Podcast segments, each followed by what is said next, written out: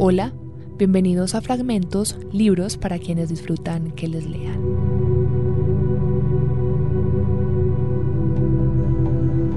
Hoy traigo un libro, o más bien el fragmento de un libro que es estremecedor y es uno de mis favoritos y por eso quería traerlos a ustedes para que disfruten como yo esta lectura. Ya saben que yo solamente les ponemos acá unos pedazos pequeños de las historias gigantes que hay en los libros para que ustedes se animen y las lean.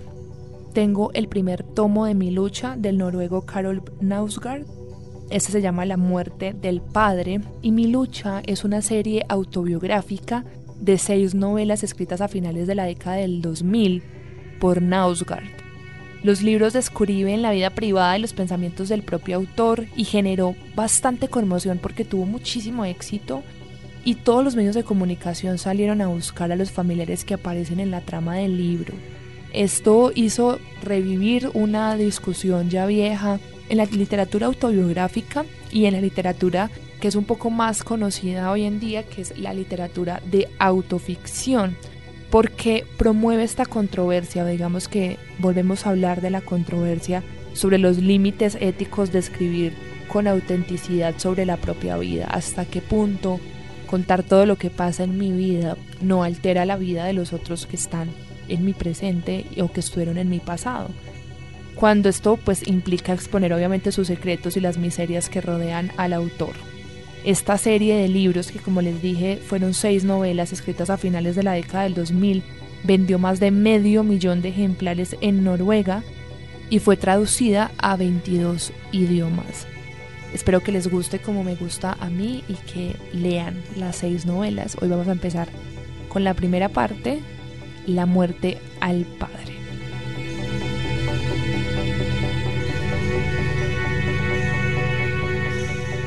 La vida es sencilla para el corazón. Late mientras puede, luego se para.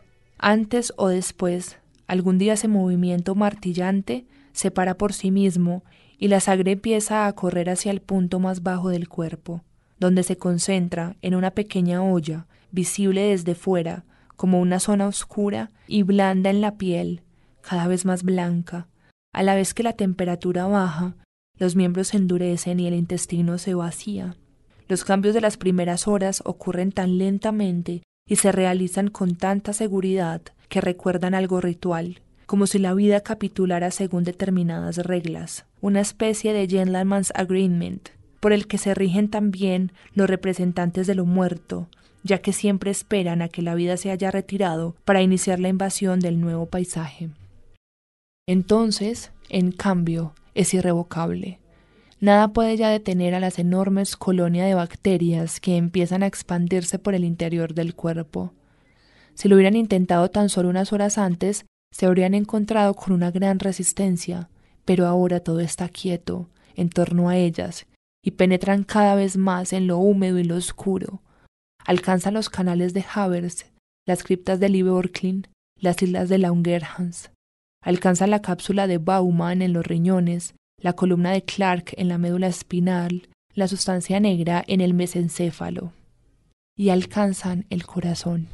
Este sigue intacto, pero como ya no goza del movimiento al que toda su construcción está dirigida, hay algo de abandonado en él. Podríamos imaginarnos algo así como una obra que los obreros han tenido que abandonar a toda prisa, la maquinaria inmóvil brillando con su luz amarillenta hacia la oscuridad del bosque, los barracones vacíos, las vagonetas del funcionar colgando cargadas hasta los topes de la ladera. En el instante en el que la vida abandona el cuerpo, el cuerpo pertenece a lo muerto.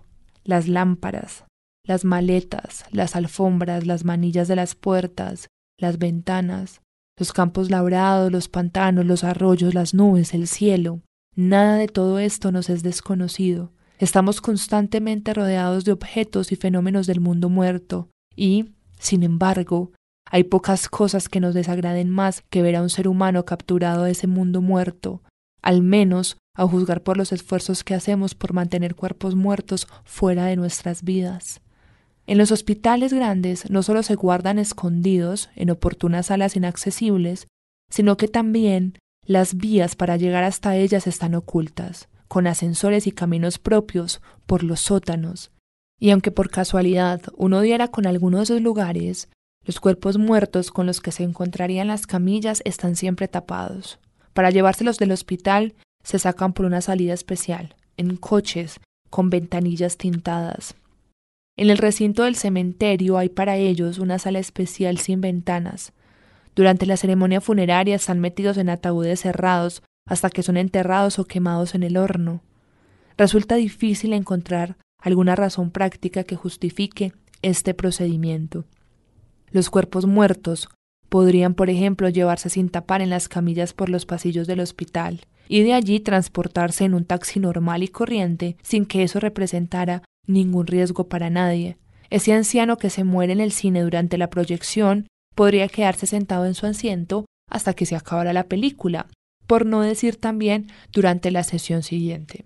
El profesor que sufre un infarto en el patio de recreo no tiene por qué ser sacado de allí a toda prisa, pues no pasa nada si se queda en el suelo hasta que el conserje pueda ocuparse de él, aunque no sea hasta bastante más tarde. Si un pájaro se posara sobre él y lo picoteara, ¿qué podría importar? ¿Es mejor lo que le espera en la tumba solo porque nosotros no lo vemos? Mientras el muerto no estorbe físicamente, no hay razón alguna para tanta prisa, pues no puede morir por segunda vez. Esto, sobre todo, para las épocas de frío. Los indigentes que mueren congelados sobre bancos y en portales, suicidas que saltan de puentes y de edificios altos, ancianas que caen fulminadas en las escaleras de su casa, muertos por accidentes que quedan atrapados en sus coches destrozados, el joven que embriagado cae al mar tras una noche de juerga, la niña pequeña que acaba bajo las ruedas de un autobús. ¿Por qué esas prisas para esconderlos? ¿No sería más decente permitir a los padres de la niña verla una o dos horas más tarde, yaciendo en la nieve, junto al lugar del accidente, con la cabeza destrozada, visible, así como el cuerpo entero, el pelo manchado de sangre y la chaqueta de plumas limpia? La niña estaría abierta hacia el mundo, sin secretos, pero incluso esa única hora en la nieve es impensable. Una ciudad que no mantiene a sus muertos fuera de la vista, una ciudad donde se les puede ver discriminados por calles y parques, en los aparcamientos, no es una ciudad sino un infierno. El que este infierno refleje nuestras condiciones de vida de un modo más realista y estrictamente más verdadero no importa. Sabemos que es así, pero no queremos verlo. Y de ahí viene ese acto colectivo de represión que constituye la reclusión de los muertos. Ahora bien, no resulta fácil decir qué es exactamente lo que reprimimos.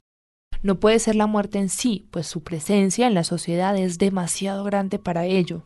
El número de muertos indicado en los periódicos y mostrados en la televisión a diario varía un poco, según las circunstancias, pero, año en año, debe de tratarse de un número bastante constante, y como está disperso entre tantos canales es casi imposible de evitar. Esa muerte, sin embargo, no parece amenazante. Al contrario, es algo que queremos y por lo que pagamos gustosamente para ver. Si añadimos a esa enorme cantidad de muertes que produce la ficción, resulta aún más difícil entender el sistema que mantiene ocultos a los muertos. Si la muerte como fenómeno no nos aterrara, ¿por qué entonces ese malestar ante los cuerpos muertos? Tiene que significar que existen dos clases de muerte, o que existe una contradicción entre nuestra idea de la muerte y la muerte como es realmente, lo que en el fondo es lo mismo. Lo esencial en este contexto es que nuestra idea de la muerte tiene una fijación tan fuerte en nuestra conciencia que no solo nos estremecemos al ver la realidad que no concuerda con ella, sino que también intentamos ocultarlo por todos los medios no como resultado de una meditada ponderación, como es el caso de los ritos, por ejemplo, el funerario, cuyo contenido y sentido en nuestro tiempo puede negociarse y de esa manera ser trasladado de la esfera irracional a la racional, de la colectiva a la individual, pues la manera en que apartamos la vista de los muertos nunca ha sido objeto de discusión, siempre ha sido algo que hemos hecho sin más, basándonos en una necesidad que nadie es capaz de razonar, pero que todo el mundo conoce. Si tu padre se muere en el césped un ventoso domingo de otoño, si puedes lo metes en casa, y si no, al menos lo tapas con una manta. Igual de llamativo que el hecho de que siempre escondamos a los muertos es que siempre haya que bajarlos cuanto antes al nivel del suelo. Un hospital que lleve hacia arriba a sus muertos, que coloque sus salas de autopsia y de cadáveres en las plantas superiores del edificio, resulta, más o menos, impensable. A los muertos se les guarda lo más cerca posible del suelo, y el mismo principio se transfiere a las empresas que se ocupan de ellos. Una compañía de seguros puede muy bien tener sus oficinas en la octava planta, pero no así una funeraria. Todas las funerarias tienen sus oficinas lo más cerca posible del nivel de la calle, no resulta fácil saber por qué es así. Uno podría sentirse tentado a creer que se debería originalmente a una vieja convención que en un principio tenía un objetivo práctico, como por ejemplo que el sótano es frío y por ello el lugar más adecuado para guardar los cadáveres, y que este principio se ha mantenido hasta nuestros tiempos de neveras y cámaras frigoríficas, si no fuera porque la idea de transportar a los muertos hacia arriba en los edificios no resulte contra natura como si altura y muerte se excluyesen recíprocamente, como si dispusiéramos de una especie de instinto, algo muy dentro de nosotros que tiene que bajar a nuestros muertos a esa tierra de la que procedemos. Con eso puede parecer que la muerte se distribuye a través de dos sistemas diferentes. Uno, relacionado con ocultación y peso, tierra y oscuridad, y el otro con transparencia y levedad, éter y luz. Un padre y su hijo son abatidos en el momento en que el padre intenta sacar a su hijo de la línea de fuego en una ciudad de algún lugar de Oriente Medio, y la imagen de ambos, estrechamente abrazados en el instante en que las balas penetran la carne y los cuerpos parecen temblar, es capturada por una cámara, enviada a más de mil satélites que se mueven en la órbita alrededor de la Tierra y difundida a los televisores del mundo entero desde los que deslizan dentro de nuestra conciencia como una imagen más de nuestros muertos agonizantes. Estas imágenes no tienen ningún peso, ninguna extensión, ningún tiempo o lugar, y tampoco ninguna relación con esos cuerpos a los que pertenecían en un principio. Están en todas partes y en ninguna. La mayoría de ellas simplemente se deslizan a través de nosotros y desaparecen. Algunas se quedan, por razones diversas, a vivir su propia vida en la oscuridad de nuestro cerebro. Una esquiadora se cae en pleno descenso y se secciona una parte de la arteria del muslo. La sangre chorrea tras ella cuesta abajo en la niebla blanca. La esquiadora está muerta antes de que su cuerpo se detenga. Un avión despega. Salen llamas de las alas al tomar la altura. El cielo por encima de la casa del extrarradio está azul. El avión estalla en una bola de fuego debajo de él. Un barco pesquero se hunde una tarde en la costa norte de Noruega. La tripulación formada por siete personas se ahoga. A la mañana siguiente, el suceso está en todos los periódicos, porque es considerado un misterio. El mar estaba en calma y desde el barco no se había lanzado ninguna bengala de socorro. Simplemente desapareció. Hechos en el que insisten los reporteros televisivos sobrevolando el lugar del naufragio y mostrando las imágenes del mar vacío. Está nublado y las olas de color verde grisáceo son tranquilas y lentas, como si tuvieran un temperamento distinto al de las crestas rápidas y curvas que aparecen de vez en cuando. Estoy sentado solo viéndolo. Seguramente es primavera porque mi padre está trabajando en el jardín. Miro fijamente la superficie del mar sin escuchar lo que dice el reportero. Y de repente aparece el contorno de un rostro. No sé de cuánto tiempo se trata, tal vez de unos segundos, pero lo suficiente para causarme una hondísima impresión. En el instante en que la imagen desaparece me levanto a buscar a alguien a quien contárselo. Mi madre tiene guardia esa noche, mi hermano está jugando un partido, y los demás chicos de la urbanización no me quieren escuchar. Así que tendré que decírselo a mi padre, pienso. Bajo la escalera a toda prisa me pongo los zapatos y la chaqueta, abro la puerta y salgo disparado. Tenemos prohibido correr por la parcela, de manera que justo antes de entrar en el campo de visión de mi padre, reduzco la velocidad y me pongo a andar.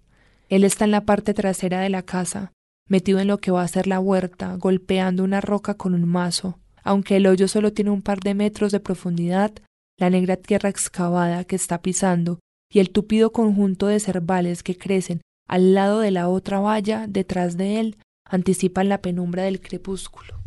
Cuando se endereza para volverse hacia mí, su cara está casi oculta por la oscuridad, y sin embargo Dispongo de información más que suficiente sobre el humor del que se encuentra.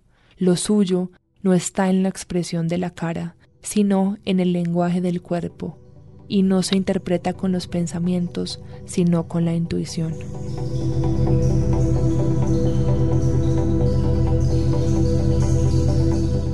Estas fueron las primeras páginas de La muerte del padre, el primer tomo de mi lucha del noruego Karol Nausgaard. Como les dije, esta serie fue publicada a finales de la década, del principio de la década del año 2000 y eh, además fue publicada por la editorial Anagrama. La encuentran aquí en Colombia como Anagramas, seis libros viscerales, hermosamente narrados y horriblemente honestos. Creo que la familia de Nausgard Luego puso algunas demandas porque lo cuenta todo, lo dice todo.